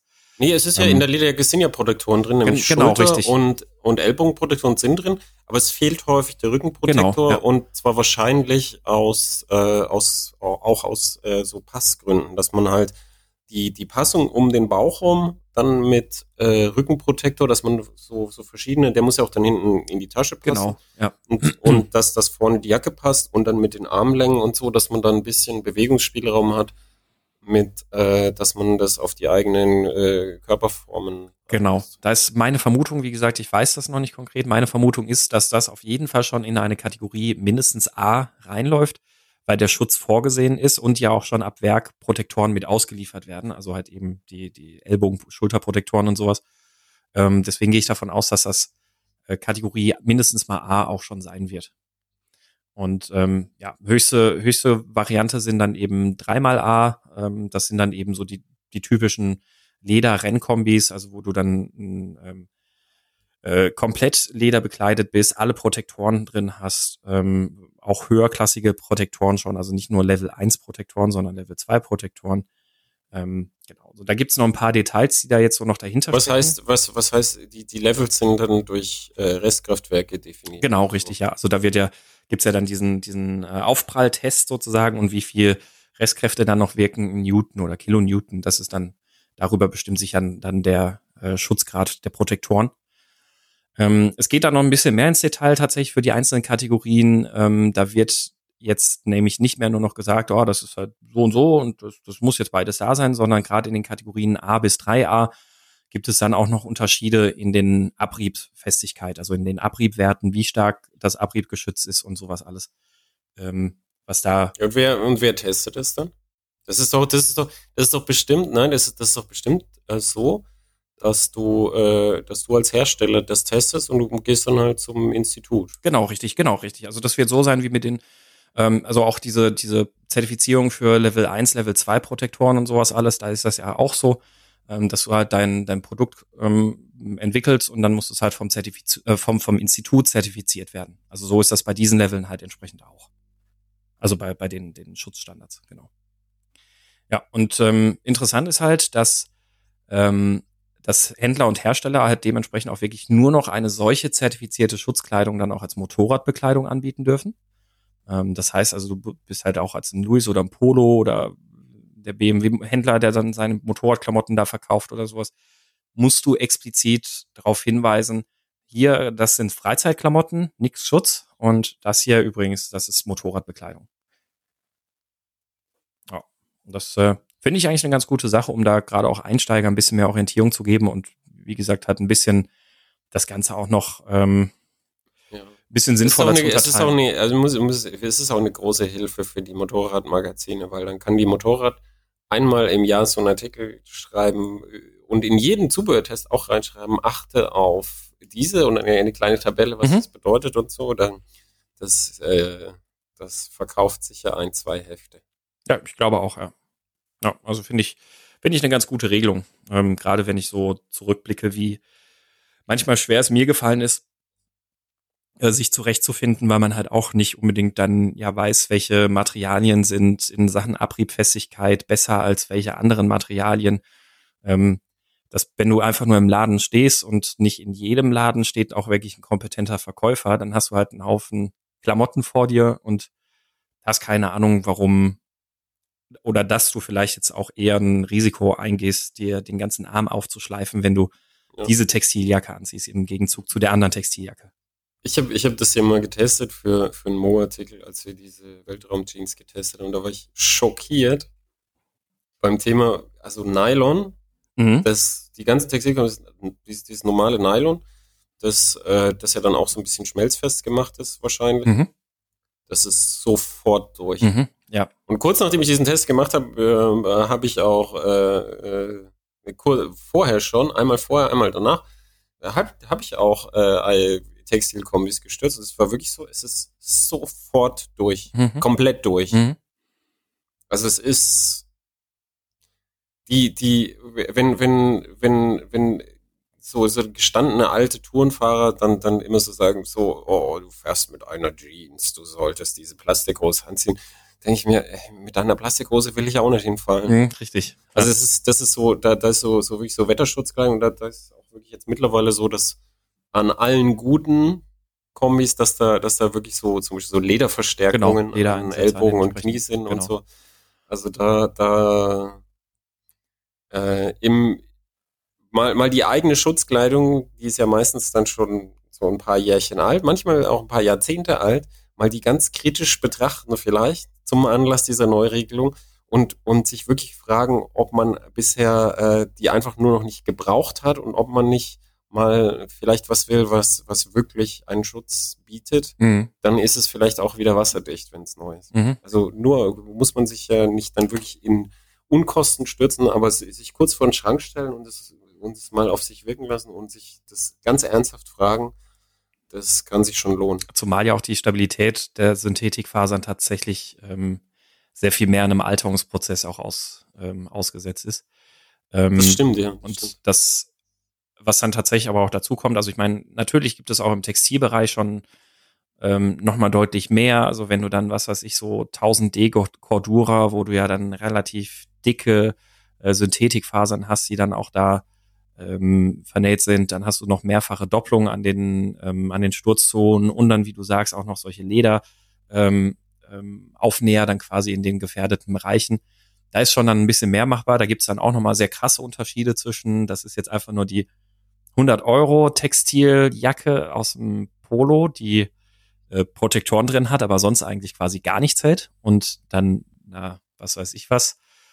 Ähm, Darf ich eine Geschichte erzählen? Ja, sicher. Mit, mit, weil, weil wir ja auf etwas wissenschaftlichen Grundgedanken bedacht sind, mit dem Hinweis, Achtung, Anekdote, okay? Das ist keine Aha. statistische Wahrheit, das ist eine Anekdote. Also, ich bin mal gestürzt in einer Rucker Armacor. Diese Jacke hat damals 1200 Euro nur die Jacke gekostet. Mhm und war so, so eine von den Top-Jacken, die es zu der Zeit gegeben hat. Ähm, mit der bin ich, äh, bin ich rausgefahren. Ich habe sie über meine Lederkombi gezogen, weil es war sehr kalt. Mhm. Und mit der bin ich dann rausgefahren. Es war eiskalt, es hatte acht Grad auf, auf eine spanische Rennstrecke. Eiskalt, ich so, oh, eiskalt. Hatte vor den Reifen angefasst, keine Reifenwärmer drauf. Ich sagte, oh, ist das kalt, ey. Jetzt fahre ich erstmal ganz vorsichtig den Reifen warm. Erste Kurve, flatsch weg. so, und äh, also äh, mit bestem Wissen und Gewissen, ich, ich weiß nicht, vielleicht irgendwie ein Stück Flüssigkeit genau an, an dieser Stelle verloren. Ich, ich, ich wusste, es ist gefährlich, ich sage, ganz vorsichtig Reifen wegfahren. Ich hab, hinter mir sind die an, anderen angeschossen worden auf, auf warmen Reifen so, habe für die Platz gemacht, habe die durchgewunken und äh, die, die haben auch, die haben es von hinten gesehen, aber die haben nicht verstanden, was da passiert ist. Das ist halt manchmal so. Und da ist dann was passiert, die hat dann außen so diese, diese dickere Schicht und gedoppelt und nähte, was du alles erzählt hast, so. Mhm. Und dann innen hat sie rot war sie und innen hat sie das rote normale Nylon-Material von der Jacke. So. Dann fällst du drauf auf den Arm, dann verdreht sich das Material und dann, äh, und dann hat sie den, äh, den, den weichen Teil einfach aufgeschliffen. Ah. Und es war schon mit Lederkombi drunter, mm. wo die Lederkombi ja mehr Raum einnimmt. Mm. Und ich habe dieselbe Marke, auch Rucker, bin ich mal in den Alpen gestürzt, ohne Lederkombi drunter. Und da war es ganz genauso. Du fällst hin, das verzieht sich komplett und dann, äh, dann, dann, dann, dann, ob, ob du dann mit der Haut schleifst oder auf dem Protektor schleifst, ist dann reine Glückssache. Mhm. Und da ist es, äh, da ist auch sofort durch gewesen, der Stoff, sofort. Und da auch der ein bisschen dickere Stoff war dann auch durch. Und ähm, da, da, also es ist wirklich viel von Textilkombis ist für mich äh, so im Bereich, wie ich sage, das ist Wetterschutzkleidung. Mhm. Und ähm, ich, ich würde immer darauf achten, dass, dass die Sturzstellen natürlich verstärkt sind. Ich würde aber auch nicht vergessen, dass die Sturzstellen beim Sturz komprimiert werden, mhm. sich ganz fest verzahnen mit dem Asphalt und dann zieht's den Stoff rum und dann, dann diese erste Verzahnung, die zieht's einfach rum und dann schleifst du auf einer ganz anderen Stelle. Mhm. Das, das ist ein ganz typisches Sturzbild. Also lasst euch von jemandem sagen, der schon mehrfach gestürzt ist auf verschiedenen Materialien. Äh, es ist nicht ganz einfach, das irgendwie gut zu bauen. Das baut BMW auch diese riesigen Protektoren, die so komplett weit rumgehen und denkst, ah, das ist so unbequem und wieso machen die das so groß? Weil die halt die äh, wissen, dass, dass der Protektor verrutschen wird und dann halt äh, irgendwie das dem ein bisschen entgegenwirken wollen. Ja. Aber wenn man ähm, im bei, bei einigermaßen bei Wetter fährt, ist es immer so, dass man Kleidung anziehen soll, die, die wirklich so passt, dass wenn, wenn du stürzt, inklusive dem Rumziehen, was auch bei eng anliegenden Sachen passiert. Ja. Also ich, ja. ich, ich, ich habe auch schon Verbrennung gekriegt, du stürzt und es bei höherer Geschwindigkeit und das zieht so schnell rum, dass du da eine Verbrennung kriegst, dass du dann trotzdem der erst Aufprall auf dem Protektor, dafür ist er da, mhm. nimmt die Kraft raus und dann zieht's rum auf eine ganz andere Stelle. Mhm. Dann brauchst du den Protektor aber auch nicht mehr. Und dann musst du aber auf einer Stelle schleifen, die schleiffest ist. Und da, äh, da siehst du schon im Design von den Sachen, wie die gebaut sind, und, und an realen Sturzbildern, dass das selten zusammenpasst. Das ist immer so gebaut auf, ah, das ist die Stelle, wo man drauf fällt. Natürlich mhm. sind die Lederverstärkungen da an der Stelle, wo du erstmal drauf fällst. Aber die Lederverstärkungen müssten ja eigentlich an der Stelle sein, wo, wo du fällst drauf, dann verzahnen sie, dann wird's rübergezogen und dann an der Stelle, da bräuchtest du dann Leder. Weil an der Stelle, wo du drauf fällst, ist ja auch der Protektor. Der, der hat ja auch ein bisschen Abriebschutz, bis mhm. er durch ist. Also es ist ein ganz, ganz komplexes Thema und äh, ich, ich kann nur jedem raten, sich ab und zu mal mit der Kleidung zu beschäftigen, weil im Vergleich zum Motorrad und im Vergleich zu einem Renntraining und im Vergleich zu Reifen und so, ist Kleidung nicht so teuer und man kann gute Kleidung eine lange Zeit tragen. Aber es lohnt sich immer mal wieder zu gucken, was es Neues gibt und Besseres gibt und, äh, und sich, sich dann, dann, dann wirklich auch Besseres für sich selber zu kaufen. Und, jetzt, jetzt, das ist mir ein persönliches Anliegen, nicht nur für dich, ne, sondern auch für deine Frau, die hinten drauf sitzt. Ja. Wenn ich, wenn ich jemanden sehe, der vorne im perfekten und teuren Schwabenlederpanzer sitzt und hinten seine Frau kriegt die 50 Euro äh, Jacke vom, vom, vom die, die billigste, die es bei Louis und Polo Mhm. gibt, Und, mit, mit, mit so den, den Standardprotektoren drin und dann flattert die falsche Größe. und Hose ist Oh. dann nur die, die eigene Nylon-Stretch-Jeans, die sie halt zu Hause hat. Genau, Kein, genau. Gar nichts. Und dann, und dann, ja, und dann ziehst du ein paar Halbschuhe an und so. Das ist für, für so, ah ja, wir probieren es mal aus und so, ist das schon ganz okay. Aber wenn, das, das ist ja häufig, dass die Leute im Urlaub so, so mitfahren Ja. und so. Wenn du hinten jemand drauf mitnimmst und es ist auch noch deine Frau oder deine Freundin, dann, dann lass mich dir einen Tipp geben, auch aus langer Erfahrung. Dann gib ihr, wenn du das Geld nicht hast für euch beide richtig, gib ihr die bessere Kleidung. Weil Beifahrer verletzen sich schwerer, wenn was passiert. ja, höherer Sturz und alles. Ja. Und wenn du abends absteigst, willst du auch die Wetterschutzfunktion von guter Textilkleidung, dann willst du auch, dass die Beifahrerin oder der Beifahrer, der nichts gemacht hat, der, der dann halt mehr äh, Wärmeisolation braucht, dass der äh, dann absteigt und ähm, oder die absteigt und dann und sich dann einigermaßen wohlfühlt und gute Kleidung hat und, und gut behandelt worden ist, weil sonst kriegst du an deinem Urlaubsabend auch keinen Geschlechtsverkehr. und es geschieht dir recht. Was? Ja, ich, habe, ich, habe, ich habe extra nicht Bildungssprache bedient. Ich habe nicht ficken Ja, gesagt. das ist gut, ja. Ähm, ja, genau, also so, so viel zur, zur Schutzkleidung. Also bei mir steht dieses Jahr auch auf jeden Fall der Kauf einer Lederkombi tatsächlich auch ins Haus. Ähm, das, äh, ich bin ja bisher auch überwiegend mit Textil beziehungsweise Ledertextil-Kombination unterwegs und äh, dieses Jahr soll aber auch dann mal noch ein Vollleder äh, her. Ähm, naja, es, es bietet halt am Ende tatsächlich ja trotzdem die bessere, höhere Sicherheit. Bei, bei äh, wenn, wenn du dich eh schon damit beschäftigst, ähm, dann, dann jetzt auch ein Tipp aus langer Erfahrung. Die Kombis von der Stange, wenn du eine findest, die dir wirklich passt, ist super, dann hast du aber Glück. Mhm. Ja, das, das habe ich auch schon gemerkt. Ja, es ist, äh, Das, ähm, also ich, ich ich weiß, wie du ausschaust. Also jetzt, jetzt für den Leser, das weiß nicht, das sieht nicht komisch aus, es geht einfach um die Proportionen. Ich habe auch zum Beispiel auch ganz lange Affenarme. Ich kann auch keine Kombi von der Stange benutzen.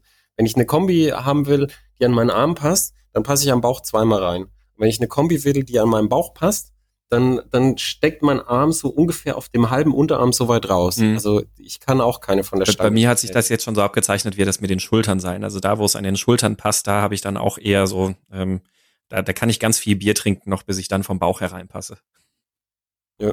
Und da, da, da, du, du kannst, du kannst so, so dann eine Kombi nehmen, die einigermaßen passt von der Stange. Und dann gibt es Anpassungsservice, wo du Stangenkombis anpassen lassen kannst und teilweise auch äh, überprüfen kannst auf welche Protektoren da drin sind und bessere Protektoren da sind. Jetzt, jetzt äh, mache ich Werbung für einen Kollegen. Das, das ist jetzt, das, das ist jetzt Werbung, aber es ist in dem Sinne Werbung, dass ich weiß, der macht gute Arbeit. Der, der ähm, heißt Skillskin. Der passt Kombis an und es ist einer von den Typen in Deutschland, die die meisten, mit die meisten Erfahrungen haben für Protektoren. Der hat auch einen eigenen Protektor entwickelt, der drauf entwickelt ist, auf was erstaunlich wenige Protektoren entwickelt sind, nämlich auf die Temperatur, die er hat, wenn er da wirklich da sitzt am Knie im Sommer und nicht auf die Temperatur von 20 Grad, die er nie hat in der Realsituation. Mhm. Also wenn du im Labor hat's halt 20 Grad ungefähr und äh, da am Knie, da hat's halt zwischen 30 und tatsächlich 60 Grad von Abwärme vom Motorrad. Und äh, seine sind halt optimiert in dem Bereich, wo du wirklich fährst und den benutzt, dass die da die Schutzwirkung haben. Viele Protektoren sind in dem Bereich eigentlich viel zu weich und würden auch ihre CE, also ihre Schlagwerte in dem Bereich nicht mehr äh, schaffen. Mhm. ja. Und der, der macht dann eben beides und der, der, der passt dir die Kombi an und macht dir das. Den, den kenne ich. Es gibt, es gibt sicherlich noch viele andere. Äh, du kannst auch eine komplette Maßkombi kaufen. Ähm, und dann äh, bei, bei diesen ganzen Maßkombi oder Anpassungen ist halt immer so, die haben fast alle halt ein bisschen Wartezeit. Also vielleicht ist jetzt der richtige Moment, mit denen zu sprechen. Hm? Ja, das ist äh, tatsächlich ein guter Punkt, guter, guter Hinweis, guter Consumer Advice sozusagen. Ja, aber wir sind, wir sind heute voll in der Service-Schiene. Ja, wir sind heute voll in der Service-Schiene, aber es ist, äh, ja.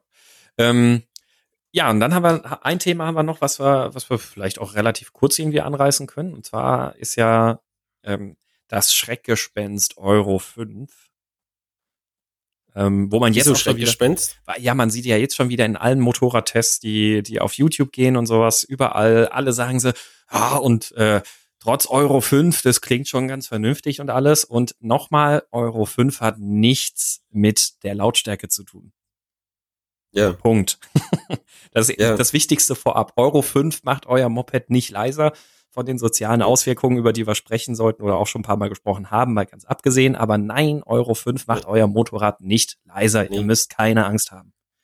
Also die, die Lautstärkeregelung ist außerhalb des Euro-Bereichs. Das Korrekt. war nur bei Euro 4 so, um, um zu erklären, wo diese, äh, dieses Missverständnis herkommt. Bei Euro 4 war es so, zur Einführung von Euro 4 war es gleichzeitig so, dass die UNECE 42, 30, wie die hieß, also dass gleichzeitig eine neue Lautstärkemessungsregelung galt mhm. für Euro 4 und die galt gleichzeitig. Und dann haben alle Leute gesagt, ah, Euro 4, das klingt jetzt anders. Und es, es gibt viele Motorräder übrigens, die mit Euro 4 genauso laut in der Praxis sind und viele Motorräder, die, die auch mit Euro 4 Zulassung asozial laut ab Werk sind. Ja. Also das, das ist nicht, das kommt nur immer nur darauf an, wie, wie gut jemand äh, dieses Messverfahren da im Griff hat.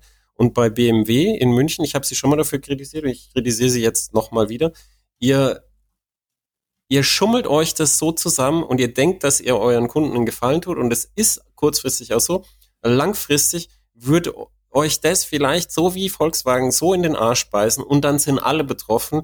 Bitte denkt mal bisschen drüber nach, wie ihr es äh, jetzt in Zukunft machen wollt, weil so wie es jetzt ist, ist es asozial. Mhm. Ich sag's mal ganz wie es ist, es ist asozial BMW.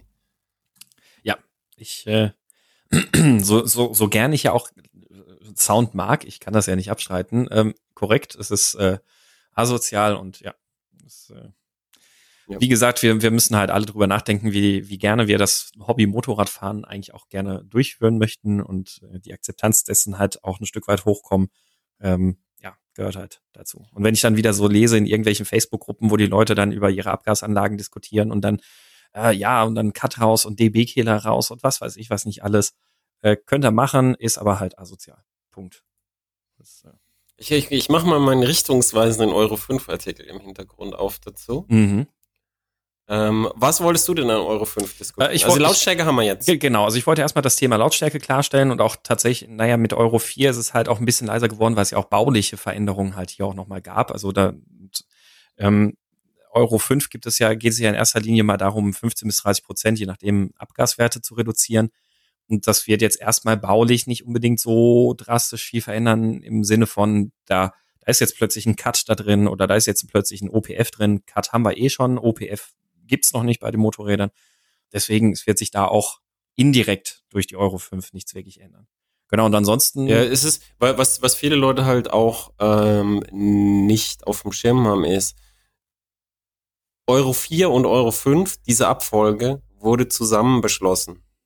Das heißt, als du deine Motoren gebaut hast für Euro 4, hast du die nicht für Euro 4 gebaut und dann fängst du für Euro 5 nochmal an. Nein, du hast sie gleich für Euro 5 gebaut und, äh, und gleich mit, mit dem Hinblick, dass du diese Neukonstruktion dann in ein paar Jahren natürlich dann verwenden kannst mit den geplanten Updates, dass du da dann einen Euro 5 Motor aufbauend auf diesen bauen kannst. Mhm. Also das ist als auch bei den Mehrkosten verteilt sich das zwischen Euro 4 und Euro 5. Das haben die da zwischen den beiden verteilt. Also es wird jetzt nicht so sein, dass mit Euro 5 plötzlich das Motorrad äh, die, wird die, ja. die, die Preise von Herstellern da plötzlich mit, mit hochgehen, sondern das ist in der normalen Preisentwicklung so drin, weil man das gut planen konnte. Genau, ja. Vielleicht noch ein Hinweis dann, den man da noch so ergänzen kann. Also es ist ja jetzt, äh, dieses Jahr gilt Euro 5 für Typzulassungen. Also wenn ein neues Modell auf den, für den Markt zertifiziert wird, äh, zugelassen wird. Ab 2021 gilt es für alle Neuzulassungen. Ähm, man kann also vielleicht davon ausgehen, dass Ende des Jahres nochmal gute Rabatte vielleicht kommen könnten für Motorradmodelle. ja. Das, äh, es ist, es ist bei, bei Euro 5, also die, die besseren Abgaswerte hast du schon angesprochen, das betrifft im, in der Abstimmung und im, im, im Motorbau betrifft es vor allem die Kaltlaufphase, wo man die herholt. Mhm. Ähm, und Einer der was, Gründe, was, warum BMW auch den Shift Cam Boxer gebracht hat. Genau. Genau, das ist, das ist ein typisches Beispiel. Der ist für Euro 4 zugelassen. Das ist aber auch der Motor, der, der dann, der dann ganz einfach auf Euro 5 zu genau, bringen ist. Ja. Ähm, was aber noch ist, ist für Euro 5, für die Homologation, musst du die Dauerhaltbarkeit der Abgasanlage belegen beim Amt als ah, Hersteller. Stimmt, richtig. Das ist auch noch ein, genau. Das, ja. das gibt's ja bei Autos auch schon. Und äh, das, das ist für den Kunden gar nicht so schlecht, weil ich kann mich erinnern, in den 80ern war es so, dass es diese, äh, diese Absorptionsschalldämpfer gegeben hat. Und da war halt einfach so, so Wolle drin, so ein Lochblech gerolltes und dann außenrum so Wolle. Und die wurden mit der Zeit halt immer lauter. Und äh, das war für den Kunden ein erwünschter Effekt, also für viele Kunden ein erwünschter Effekt. Es war aber auch so, dass sich da dann halt Schmutz drin gesammelt hat und dass es gegammelt hat und dass die, dass, dass die Auspuffe halt auch nicht häufig nicht so lange gehalten haben. Und die, ähm, die Norm fordert jetzt, dass du nach 35.000 Kilometern immer noch die Grenzwerte bringst. Das, die Grenzwerte kannst du nicht bringen, wenn dein Auspuffsystem durchgerostet ist. Das heißt, da ist es wirklich auch für einen Kunden was so, dass, dass mal die, zumindest beim Abgassystem drauf geguckt wird, mhm. dass die hält für eine recht hohe Distanz. Ja. Ja, ähm, ja, und, äh, und, und was wolltest du das noch sagen? Was soll ich sagen mit OBD2? Genau, also ja, das, das ist letztlich egal, wer es sagt. Genau, OBD2-Pflicht war ja geplant ursprünglich, aber die ist ja verschoben worden bis 2024. Echt, das wusste ich noch gar nicht. Ach, als ich mit KTM mal. gesprochen ja, es ist sehr gut, dass wir dich Aha. gefragt haben, weil als ich mit KTM gesprochen habe, das ist schon, ähm, das war im März 2019 mhm. für den Artikel. Also da ist der Artikel gemacht worden und ich war im Februar, glaube ich, in Mattighofen. Ähm, und da war es äh, noch so, dass, äh, dass die, das OBD2 ähm, noch für 2020 ins Motorrad kommen sollte. Ja, das hat sich erst, ich glaube, irgendwann im Sommer oder auch Spätsommer, also relativ spät erst, hat sich das dann tatsächlich ergeben, dass man dann gesagt hat, okay, OBD2-Pflicht wird verschoben, ist jetzt bis 2024 aufgeschoben, weil da doch wohl einige Motorradhersteller gesagt haben, äh, es ist sehr komplex, sehr schwierig, das entsprechend zu integrieren. Ähm, was, es gibt kom komplett, der Stecker ist verschoben auf 2024. Richtig, genau. Das ganze Thema ist erstmal um vier Jahre nach hinten geschoben. Also bei, in 2022, für die, die es nicht wissen, kommt äh, der, der zweite Schritt von Euro 5 für Motorräder. Viele sagen, ne, also damals hat, es gab keinen Namen dafür. Unterbreche mich, sag mir, wenn es schon einen Namen dafür nee, gibt für die zweite nee. Stufe. Also viele, viele haben es dann einmal Euro 5b oder so genannt. Es gibt eine zweite Stufe. In, in, der, in der zweiten Stufe sollten fürs OBD2 niedrigere Schwellen werden für die, äh, für die geworfenen Fehler gelten, die man auslesen mhm. kann. Jetzt ist ja offenbar so, dass überhaupt dann erst die Schnittstelle kommt. Ähm, und es gelten äh, verschärfte Werte für, für wie du die Dauerhaltbarkeit belegen musst. Also so 2024 musst du, musst du mindestens die Hälfte der Distanz von 35 Kilometern tatsächlich fahren. Mhm. Und vorher kannst du mit, mit, mit, mit so ein bisschen weniger, kannst du dann auch so hochrechnen, wie das vergammeln wird. Mhm, richtig. Und bis, ich glaube, 2024 war auch das Stichdatum, das hat wiederum nichts mit der Euro 5 zu tun, sondern ähm, bis dahin soll es ja auch nochmal eine Überarbeitung der ähm, Lärmrichtlinien geben. Ähm, genau, mit da, denen die da, Prüfverfahren, ah, ja, ja. die Messverfahren angepasst werden ja, äh, und halt dann eben dementsprechend halt auch die Werte. Nochmal. Ich möchte es zum Anlass nehmen, noch einmal meine Freunde in München zu kritisieren. ähm, jetzt, es wird ja jetzt gerade drüber gesprochen und es wird schon seit langer Zeit drüber gesprochen. Jetzt gerade so, hm, was machen wir für, für 2024? Die Lärmgrenzwerte werden neu diskutiert und die Messverfahren und so. Und alle, die solche Auspuffanlagen gebaut haben, sind, äh, äh, wenn es wirklich so ist, dass die, dass alle Hersteller Probleme kriegen oder dass die Kunden es doof finden und so, dann wisst ihr, an wen ihr euch wenden könnt, nämlich an die Arschlöcher, die solche Anlagen gebaut haben. es war mit, mit der, mit der Unice, die, die, die, die war so gut gemeint und, und ähm, so, so wie sie halt mit viel Hirnschmalz ausgehebelt wurde in der Praxis, Ähm, das, das ist natürlich möglich. Es ist halt halt für 2024 dann die Frage, ob das so schlau war, weil es die EU ist in der Lage und durchaus in der Lage, Gesetze zu machen, die physikalisch unmöglich sind. Das hat sie mehrfach bewiesen, jetzt zuletzt bei den LKWs zum Beispiel. Korrekt, ja. Ähm, und dann, dann, dann, wenn, wenn sowas halt ist, dann kann es irgendwann passieren, dass dann, dass dann Werte kommen, die, die, die, die nicht mehr sinnvoll äh, zu machen sind. In dem Bereich Motorrad, die Fahrleistung von Motorrädern ist, korrigiere mich, aber ich glaube bei drei Prozent oder so, oder zwei Prozent der Gesamtfahrleistung auf der Straße. Bin ich sicher. Ich aber ein ganz Ja. geringer Wert auf jeden Mhm. Fall. Also in dem Bereich, wo du eigentlich nicht viel regulieren müsstest, außer es fällt halt so auf. Und laute Motorräder auf so Ballungsstrecken fallen halt auf. Und vor allem, wenn sie dann serienmäßig sind und selbst am Sachsenring Zielgerade Lautstärkemessung, da gibt's, also am Sachsenring, wer es nicht weiß, ist auf der Zielgerade eine automatische Mikrofonanlage, die, die quasi ein Schalldosimeter hat, so wie für radioaktive Strahlung ein Schalldosimeter hat. Und wenn du deinen Schallgrenzwerte so über den Tag überschreitest, dann müssen alle, du hat der Mikrofon das Gas zu machen, nur weil ein paar Leute mit BMWs und Ducatis früher, Ducati ist aber besser geworden, BMW nicht, Mhm. ähm, da, da halt durchknallen und, und unerwartet, für den Gesetzgeber unerwartet laut sind. Mhm. Weil es sind ja, äh, auf diesen Renntrainings am Sachsenring sind nur Serienanlagen erlaubt. Und dann gibt's aber halt so Kandidaten, Abria auch, die einfach, da denkst du, also Jungs, bitte, ich verstehe, was ihr wollt und eure Kunden und so weiter, aber das wird nicht klappen auf Dauer. Und ähm, vor allem, also ich habe jetzt die ersten Videos gesehen von der neuen Fireblade äh, Doppel R plus R, also die RRR. ähm, ähm, in der, ähm, was ist es, HPC-Variante? Nee, wie heißt das bei Honda? Diese, diese, ach nee, S, SP, SP nennt es auch SP, also die allerschärfste Ja. Variante davon. Äh, hat serienmäßig eine Akapovic-Anlage drauf und ähm, jetzt von der Fahrveranstaltung die ersten Videos gesehen, wie die, die Rennstrecke, die Stadt gerade runterbrennt und das Ding ist unvorstellbar laut. Also du, du glaubst wirklich, du würdest da bei die der überhaupt, ja, aber ist die überhaupt Straßen die, zugelassen? die SP ist so eine straßenzugelassene Variante, oder? Normalerweise schon, ja. Ja, ja, Aber, das es kann ja, aber es kann ja sein, dass sie, dass, es ist häufig auf Präsentationen so, dass es halt so ein, das gezeigt wird, ein Racing-Kit, wo dann so, so Racing-Teile für das Motorrad, für die Rennstrecke, die keine Straßenzulassung mehr haben, unter anderem auch Auspuffanlagen und äh, Einspritzmappings und so. Ja. Das, das gibt's tatsächlich. Ja, das, das könnte natürlich sein, ähm, aber die, die Abgasanlage, die da drauf ist, aus den Videos, die ich gesehen habe, ist die Serienabgasanlage, die du für diese SP-Variante bekommst. Ähm, und äh, ja gut, ist ja jetzt die Frage, ob die SP Straßen zugelassen ist, das weiß ich auch noch nicht. Aber das ist so absurd laut. Also du glaubst wirklich, du sitzt da bei der MotoGP oder World Superbike Championship. Also es ist ähm, ja ähm, böse. Ähm, aber ja, genau, also das, das wird sich also jetzt so ändern und da haben wir jetzt quasi auch schon einen Ausblick auf die nächsten vier Jahre gegeben. Jetzt ist die Frage, wie wollen wir weitermachen? Wir wollten ja mal noch kurz über unsere Motorrad-Bucketlist sprechen für das Jahr. Also so ein bisschen das, was wir gerne so abhaken wollen. Ähm, sind aber schon bei über einer Stunde, deutlich über einer Stunde. Wollen wir das einfach dranhängen? Wollen wir das vielleicht jetzt noch besprechen und in den zweiten Teil auslagern? Ähm, also ich finde, wir haben bei den Fahrzeugen ja schon bisschen was in, in der letzten Mhm. Folge die, die wichtigen Fahrzeuge für 2020 angerissen. Also in der letzten Folge schon. Mhm.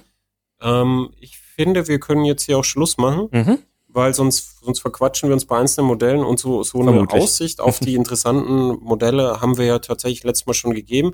Dann lass uns lieber äh, dann einzelne Modelle, wenn die dann zum Beispiel auch da waren, Stichwort Triumph, Ja. wenn sie jetzt gerade 15 Grad hat, dann ist vielleicht jetzt dann auch der Zeit, sich die Rocket zu holen. Ähm, wenn dann einzelne Modelle da waren, dann wirklich auch in der Tiefe ein bisschen mehr sprechen, so wie du es über die Ducati gemacht hast. Mhm. So machen wir's. Klingt gut. Dann würde ich sagen, machen wir an der Stelle für heute dann tatsächlich den Sack zu.